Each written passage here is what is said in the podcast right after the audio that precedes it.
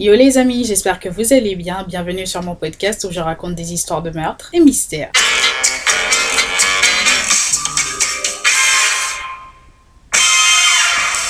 Oui, euh, je vous ai complètement zappé la semaine dernière, je suis vraiment désolée. Euh, c'est juste que j'ai cru que je pouvais assurer entre euh, les podcasts, les vidéos YouTube, c'est-à-dire entre enregistrer, filmer, faire les montages, enfin vous voyez un peu de quoi je veux parler, et mes examens du coup, sauf que non, j'ai pas pu. Et ce qui a un peu pris le dessus, c'est mes examens, logique. Donc là, il m'en reste un la semaine prochaine, mais bon, ça va, je vais assurer et je vais pouvoir gérer cet examen-là et les vidéos les podcasts.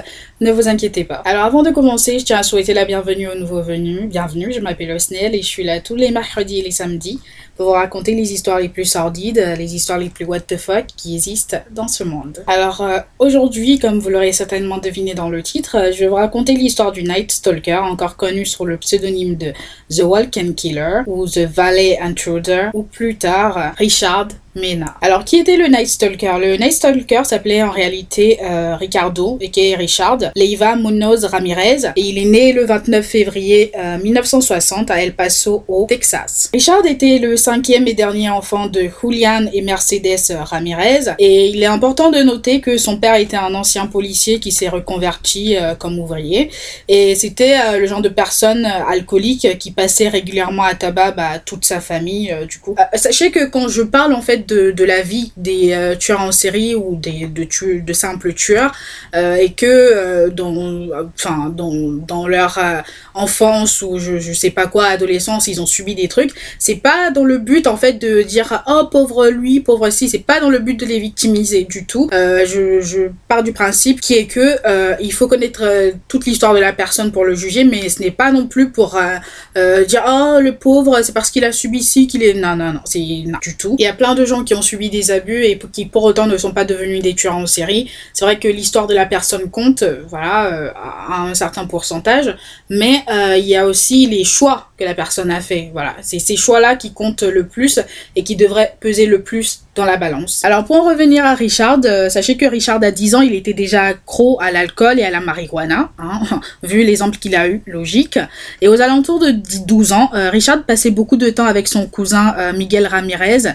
C'était un ancien membre en fait des forces spéciales de l'armée américaine. Et Miguel, ce qu'il est important de noter que c'est que Miguel était un tueur en série et violeur en série pendant son service au Vietnam. Et ce qu'il faisait, c'est qu'il montrait souvent à Richard des photos de vietnamiennes qu'il avait violées, assassinées, démembrées, décapitées. Et en fait, Richard, à un moment donné, il s'est mis à admirer son cousin. Et notre Miguel ne va pas en rester là parce qu'il voyait bien qu'il cultivait en fait de, euh, de l'admiration venant du petit euh, garçon. Il va donc commencer à lui apprendre, à apprendre à Richard des techniques de combat militaire et surtout comment tuer des gens. Donc euh, plus tard, le 4 mai 1973, Miguel va tirer sur sa femme et assassiner sa femme après une dispute conjugale. Et tout cela s'est passé devant le petit Richard. Plus tard, euh, Miguel sera déclaré non coupable du meurtre de sa femme pour des raisons d'aliénation mentale, dû au stress post-traumatique dont l'origine était son service au Vietnam. Personnellement, je pense qu'il était déjà taré avant d'aller au Vietnam. C'est pas le Vietnam qui l'a rendu taré, il était déjà. Hein, voilà,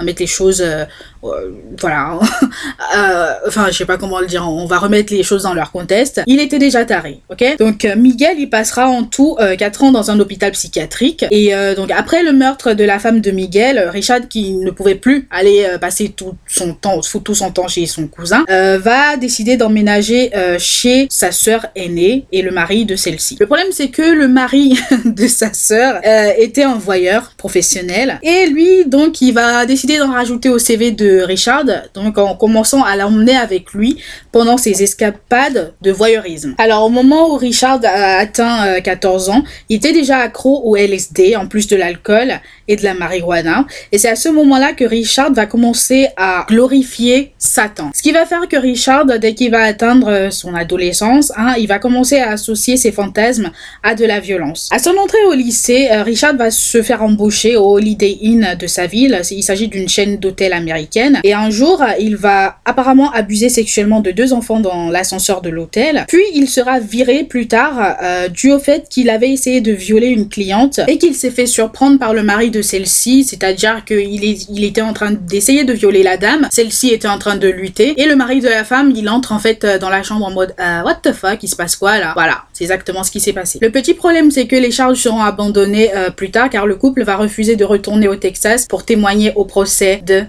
Donc quelques temps plus tard, Richard va abandonner euh, le lycée. puis à 22 ans, il va décider d'emménager en Californie. Donc il a d'abord vécu à San Francisco dans un hôtel. Et pour s'en sortir, ce qu'il faisait, c'est qu'il commettait des cambriolages. Et cela servait principalement à financer son addiction, sa nouvelle addiction. Welcome to the stand, El Cocaine. Donc apparemment, dans cet hôtel où il a vécu, il y aurait assassiné une petite fille de 9 ans dans le sous-sol de l'hôtel le 10 avril 1984. Et ce meurtre sera euh, relié beaucoup plus tard à Richard, précisément en 2009 c'est-à-dire quelques années avant sa mort. Et donc après ce meurtre, euh, Richard emménage à Los Angeles. C'est ainsi que le 28 juin 1984, une femme de 79 ans nommée Jenny Venko sera retrouvée morte dans son appartement. Elle avait été égorgée. Le meurtrier avait laissé une empreinte, mais la police n'a pas pu identifier un suspect. Le 17 mars 1985, Richard va tirer sur Maria Hernandez, sauf que celle-ci va survivre. Et après avoir tiré sur Maria, euh, il va entrer dans la maison de Maria et là, il va assassiner la colocataire de celle-ci. Cette jeune femme s'appelait Dale Yoshi Okazaki. Ce même jour, il va faire la rencontre d'une femme nommée Veronica Yu. Euh, il va lui tirer dessus deux fois dans le but de lui voler son véhicule, véhicule qu'il ne volera pas finalement. Le 27 mars 1985, Richard va pénétrer par effraction dans la maison de Vincent et Maxine Zazara, un couple de 64 ans et 44 ans. Euh, Richard va donc euh, d'abord assassiner Vincent,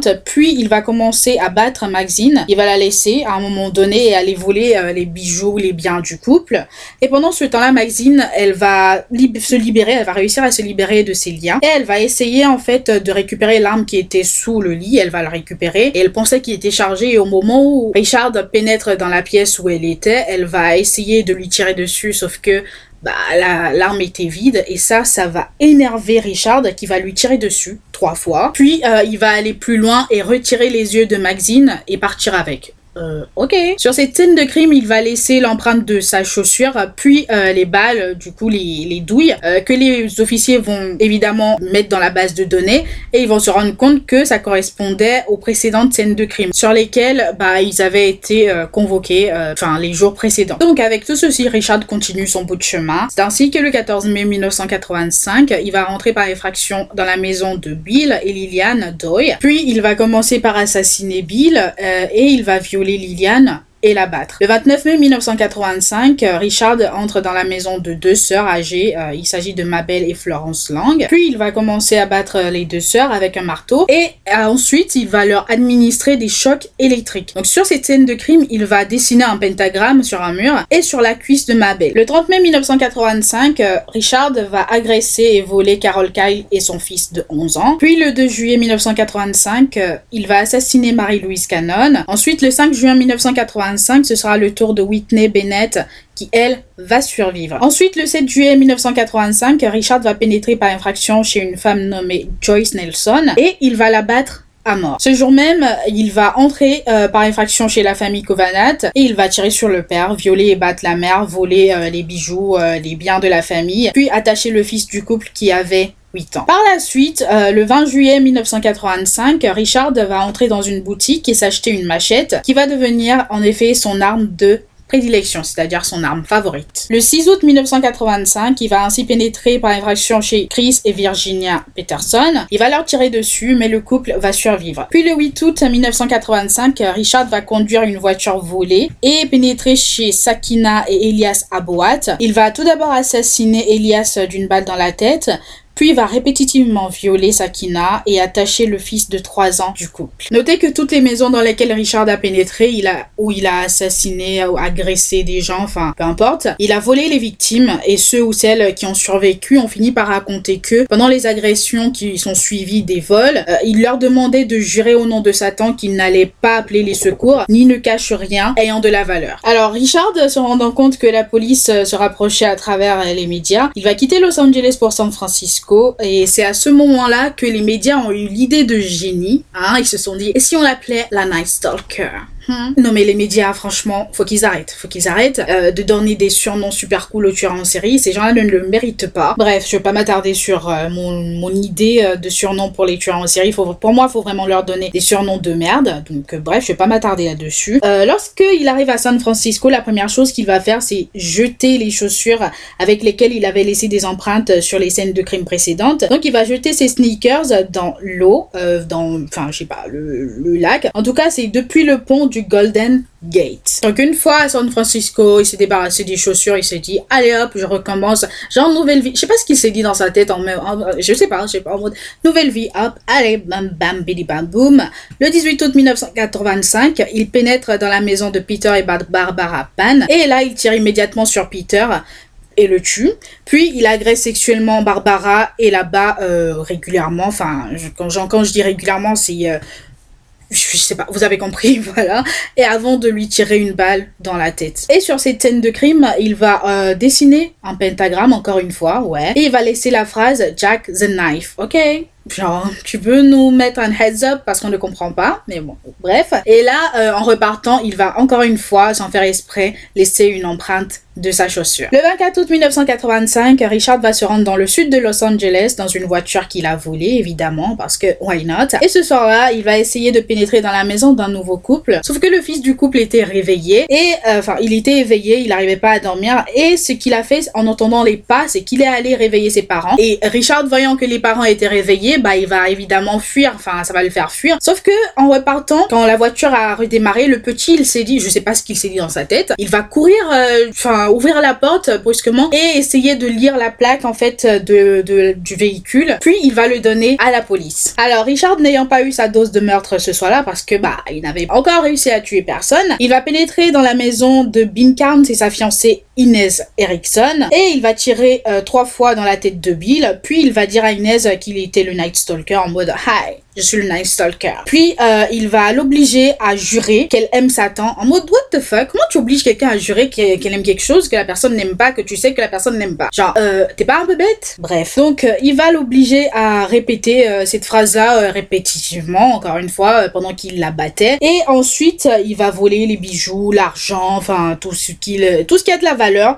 euh, dans, enfin, chez le couple. Puis, euh, avant de partir, il va dire à Inès de dire aux policiers, euh, en mode, je répète, dis-leur que le Night Stalker était ici. Vous voyez le niveau de foutage de gueule ou pas, là? Enfin, je sais pas pour vous, mais moi, je le vois et ça m'énerve. Ce niveau de foutage de gueule, il est puissant and fuck you, Richard Ramirez. Fuck you. Bref, donc ce qui va se passer, c'est que Bill va miraculeusement survivre malgré les trois balles qu'il avait reçues dans la tête. Le 28 août 1985, la voiture volée euh, que Richard conduisait le 24 août sera retrouvée et dans la voiture sera retrouvée une empreinte qui va permettre à la police d'identifier le Night Stalker comme étant Richard Ramirez, un jeune homme de 25 ans d'origine texane. Suite à ça, la police va faire une conférence de presse où ils vont annoncer, je cite, on sait qui tu es et bientôt tout le monde le saura aussi. Il n'y aura plus d'endroit pour toi ou te cacher. Puis le 31 août 1985, euh, Richard arrive en Arizona en bus pour euh, voir son frère et euh, il va repartir de suite à Los Angeles tout simplement parce que son frère n'était pas là. Il savait pas que son frère n'était pas là. Donc en descendant du bus à LA, il va voir en fait sa tête sur tous les articles de journaux. Et en fait, ça, ça va le faire paniquer. Il va traverser la route, euh, genre, euh, subitement. Il va essayer de voler euh, une première voiture. genre, il a vu une femme dans, un véhicule, il va essayer de voler le, véhicule. Sauf que les autres automobilistes ne vont pas le laisser faire. Et il va se remettre à courir et il va essayer à nouveau de voler deux véhicules de plus. Sauf que les automobilistes se sont, je sais pas ce qui s'est passé chez les habitants de LA ce jour-là, mais ils étaient déchaînés en mode, not on my watch. Like, no bitch. Et ce qui va se passer par la suite, c'est que il va continuer à courir et il va atterrir dans une rue de l'est de LA. Et là, il va essayer de voler à nouveau un véhicule. Sauf que euh, les gens vivant dans le quartier euh, vont, enfin, voir ce qui se passait. Il était en train de lutter avec la dame et euh, les gens vont s'en prendre à lui et ils vont le maintenir au sol jusqu'à ce que la police arrive. C'est ainsi que Richard sera arrêté et jeté en prison. Alors suite à ça, son procès va débuter en 1988 et le jour du début du procès, Richard va débarquer avec un pentagramme découpé dans la paume de sa main il va crier gloire Satan en mode what the fuck? Euh, genre vous imaginez la gênance genre vous êtes tous là en mode sérieux machin truc. Le gars il dégarde avec son pantalon gloire Satan euh, ferme ta gueule, ce serait bien. Bref, donc, euh, suite à ça, le 14 août 1988, le procès va être sera interrompu parce que l'un des membres du jury a été retrouvé morte et en fait tous les autres jurys vont commencer à paniquer oh my god et si c'était Richard? Oh my god et si c'était le fils de Satan? Sauf que euh, l'enquête va très vite prouver que cette femme, pardon, je rigole, mais c'est pas drôle. Cette femme euh, a été assassinée par son copain, euh, son fiancé. Il s'agissait d'un féminicide. Donc après ça, le procès va bien évidemment recommencer. Et le 20 septembre 1989, Richard sera reconnu coupable de 13 meurtres, 5 tentatives de meurtre, 11 agressions sexuelles et 14 cambriolages. Puis le 7 novembre 1989, il sera condamné à mort, c'est-à-dire à mourir dans la chambre à gaz de Californie. Notez que euh, le procès de Richard, qui a été très très médiatisé, va faire en sorte que il va euh, devenir le favori de beaucoup de femmes, c'est-à-dire euh, elles vont devenir super fans de lui. Enfin, il y a des hommes aussi, hein. mais là c'était beaucoup de femmes qui le trouvaient attirant, mystérieux, cute, good looking, you know, girls. Trouvez-vous de meilleures idoles, quoi. Enfin, les gens manquent d'affection là. Faut vous, je sais pas, faut vous faire soigner. Bref, donc je ne parle pas euh, que de femmes, hein. je parle de tous les, les gens qui idolâtrent euh, les, les, tueurs en série euh, ou les tueurs tout simples les gars, faut consulter. Y a, parce que là, vous avez un gros souci, il faut consulter. Les gens manquent d'affection, en manque de machin truc qui, qui idolâtrent ces gens de personnes-là. Vous avez un gros problème psychologique. Ça va pas dans la tête, les gars faut consulter. Bref, donc, en attendant son exécution, euh, Richard va mourir à 53 ans de plusieurs complications médicales le 7 juin 2013. Oui, oui, c'est récent, sa, mort est récente. Hein. Franchement, euh, moi j'aurais bien aimé assister à son, exécution. Euh, j'ai du mal à parler. J'aurais bien aimé assister à son exécution parce que ce genre de personnes, faut vraiment les accompagner jusqu'au bout. Genre, si limite, si leur enterrement ça dure trop longtemps, genre, faut prendre votre pied pour, pour les pousser dans la tombe. genre en mode bye Genre, big, big, bye, bye Dégage, on veut plus de toi. Bref, donc voilà les amis, l'histoire du psychopathe, sociopathe, taré, Night Stalker. J'espère que cette histoire vous aura plu. On se retrouve une prochaine fois pour une nouvelle histoire. En attendant, je vous souhaite une bonne journée, portez-vous bien et faites de bons choix. Please et surtout, ne suivez pas quelqu'un que vous ne connaissez pas chez lui. C'est très important. Bye guys